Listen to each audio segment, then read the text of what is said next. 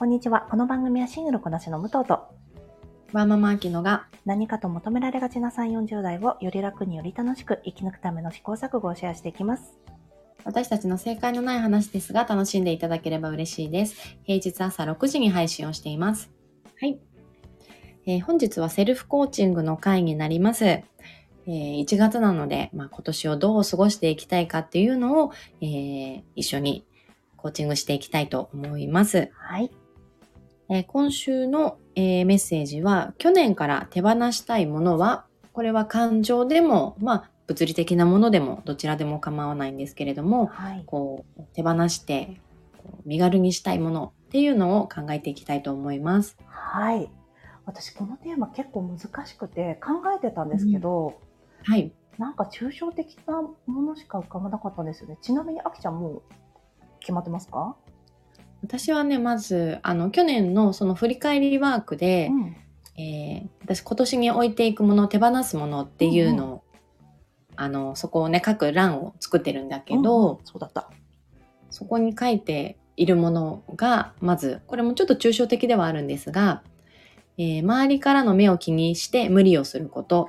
ああ、うんうん。もう一つ、居心地の悪さに頑張って対応しようとすること。あと最後、子供に対して何々するべきという考え方。うんあと、声を荒げること。と書いております。声を荒げることはさ、必要な時もあるしね。ねえ、難しいけど、うんやっぱりお互いに居心地良くないなと思って、うんうん。あの、子供に対してね、声を荒げるってことですけれども、うんうんねえ、まあ、要所要所ね、必要な場面があるっていうのはありつつも、平時はってことだよね。そう。え、でもさ、その、保育、あの、子供をね、預かるところで働いてる武藤から見て、うん。せんあの、働いてる人たちが声を荒げる瞬間ってある？まあ、本当によっぽど道に飛び出してっちゃったとか、まあ、うんうんそれ自体も想定してはいるけれど、本当に想定外の何かが起きた時なんだろう。あ、そんなことすると思わなかったみたいなことがあった時に、危ないみたいな大きい声がある時があるかもしれないけど、めったにないね。そうだよね。うんっていうことはさ、うんできるはずって思ってるんだよね。そうなんだよね。ないと思う。なんかまあ、あと、この場所の作り方として、ハザードはのは除外して、リスクは残すっていうのがあるんだよね。うんうん。だからリスクはそのまま置いておくのよ。とうん。でもハザードは除外してあるから、ある程度声を荒げる、なんだろう、瞬間を作らないようになっているっていうのはあるかもしれないね。うーん。そうだよね。ねえ、難しい。まあね、できるはできるんでしょうけどね。そうね。ねまあこれをねい、いつまで私覚えてられるかわからないんですけれども、うん明日には忘れてね、声を荒げてるかもしれないんですが、ねまあ定期的にさ、思い出したり忘れたりしたらいいよ。そうだよね。うん。あと、道飛び出しちゃってちゃったとかさ、そういうこともあるだろうしね。その時に声荒げないなんてできないじゃん。そうなのよ。うん。瞬発的なものはね、どうしてもパッとこちらも反応してしまいますねが、まあでもその後のケアにもよるんじゃない？ごめん。これは今、うん私が半分でケアのをしなくちゃいけないのをちょっと怠っちゃってたよねっていうのも後からアフターケアするっていうこともきっとあるだろうしね。ああ、そうだね。それよく言うよね。うん後のケアが大事って。うん。なんかそのさ、人間だからさ、大きい声が出ちゃうときはさ、大きい声出ちゃうよね。うんうん。なんかジャッジメンタルにならないと思っててもジャッジメンタルになっちゃうときもあるしさ。そうなんだよね。ね、だから、後からごめんねが言えたらいいよ。だって大変だもの。ありがとう。じゃあそれくらいにしようかな。うんちなみに周りからの見られ方はどういうことだったの？周りからの見られ方を気にして、うん。周りからの目を気にして無理すること？無理すること。ああ、そっか。ちなみになんかどういう部分でそう思ったの？なんか、やっぱりちゃんとして見られたいっていう願望自体が私にあるから、そうだね、その話はしてたもんね。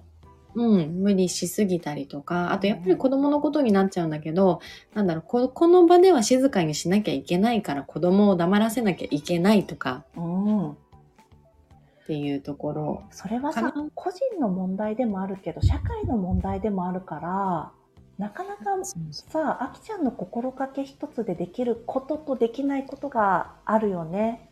うん。なんかお母さんたちが、まあお父さんももちろんですが、うちの子こういう子なんですっていうちょっとずつの、うん、うんなんだろう自我を出す。うん 親が自我を出していくことで、うんうんそういう社会が少しずつ築かれていくといいなって思ってます。うん、あとはそれを周りで受け取る私たち子供がいない人たちの問題でもありますよね。なんだろう。この全然大丈夫ですよっていうさアティチュードをさ出してあげなかったらさわかんないじゃん。まあでもさ私が子供いなかった時を考えるとそれ同じレベルで理解してもらうっていうのはすごく難しいことだなってあ諦めではなくてね、あのねうん、っていう気持ちもわかります。まあそうですよね。武藤は何か思いつきましたか？この間に。私そうですねなんか手放したいこととか自分の悪癖みたいなことはたくさんあるんだけど なんかそれはなんだ恋の裏表みたいな感じでもあるなと思っていてななんかそれ手放したいことなのか付き合っていくべきことなのかわかんないなと思って、なんとなくあれだったんだよね。なんかか私がさなんか義憤に駆られるみたいなこととか何かに対して怒りを覚えることとかはなんか本当は手放した方がいいかなとも思うんだけどでもそれ自体は悪くないから手放す必要もないかなと思ったりただ、うんうんそれをうまく扱えればいいだけのことだからわかんないなとかあとはそうですねお菓子を食べちゃうこと？かわいいかわいい。お菓子を食べちゃうことはいい加減にしたいなって思ってますね。そんなに量食べる？たあのね、こっちに来てから私、ベンジェリの、あのさ、なん、あれ何オンスって言うんだろう。なんか、すごい大きいサイズのさ、ワンカップのアイスあるじゃない。うんあれ毎日のようにちょっとずつ食べてるし、うん。もうさ、規格が大きいからさ、そうなんだよ。日本のハーゲンダッツのサイズとかじゃないもんね。そうなんですよ。なんかちっちゃいの売ってないんだよね。箱に、アイスとかじゃないと。そうそう。そうだよね。あと、ティムタム食べたり、あれ、オーストラリアだっけ？そうなの。チートス食べたり、うん。あと、私さ、日本ではなぜか一生売ってくれない、あの、リーシーズの、あの、ピーナッツバターカップが一番好きなお菓子なんですけど、ピーナッツバターカップをすごい食べてます。もうあれ想像しただけでさ、うん。カロリーが怖いよね。本当だよね。ピーナッツバターカップなんで売ってくれないの？日本で売ってくれたら私はこっちでこんなに暴食しないのに。いや、それが武藤のためだったかもしれないよ。いや、そうだね。向こうでね、日本で食べちゃうかもしれないからね。うん。なんだろう。これちょっと、一人会とかでもう一回できた時に話そうかな。まあ、物理的なものでも、私、物理的なものは、うんあの、その来月行くハワイ用にうん捨てたいけど、うんちょっと旅行先で捨てようと思ってるような夏服だったり、うんうん特に子供のがあるんだよね。うんもう来年はサイズアウトだろうけど、うんハワイ用にちょっと取っとこうみたいなのがたくさんあるから、うんうんそれを旅行後に思いっきり捨てるのが楽しみ。ああ、そうだね。わかる。私も旅行までの間にすごい服を傷ませてたから、すごいそれはよくわかります。ねそれですっきりさせたいな。そうだね。あと私ね、家にずっと、これジモティーとか出そうと思ってるんだけど、32型のテレビ、使ってないテレビがあって、ああ。そう、私ワンルームなのにさ、そんなの置いとく余力ないのに、ずっと、あの、もうジモティーで0円とかで売りたいんだけど、0円にすると変な人が来ちゃうって言われてから、ああ、そっか、じゃあめんどくさいからやめようと思って、なんか引き下げちゃって、うんうん手放せてない32型の小さいテレビがあるので、それをね、捨てたいです。それ身軽になりそうだねそうだ。ね。それ4月までにやろうかな。今回のうんうんあれにする。はい4。月テレビ。こんな感じかな。じゃあまあちょっとこれをきっかけに意識してもらって考えてもらいましょうかね。はい、ありがとうございます。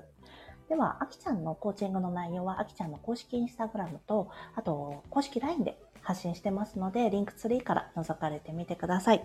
今日も聞いていただきありがとうございます。この番組はスタンド FM はじめ、各種ポッドキャストで配信しております。ハッシュタグ、正解のない話でつぶやいていただきましたら、私たちがいいねやコメントしに参ります。皆さんのフォローやコメントいただけますと大変励みになりますのでお待ちしております。ではまた次回。失礼いたします。失礼します。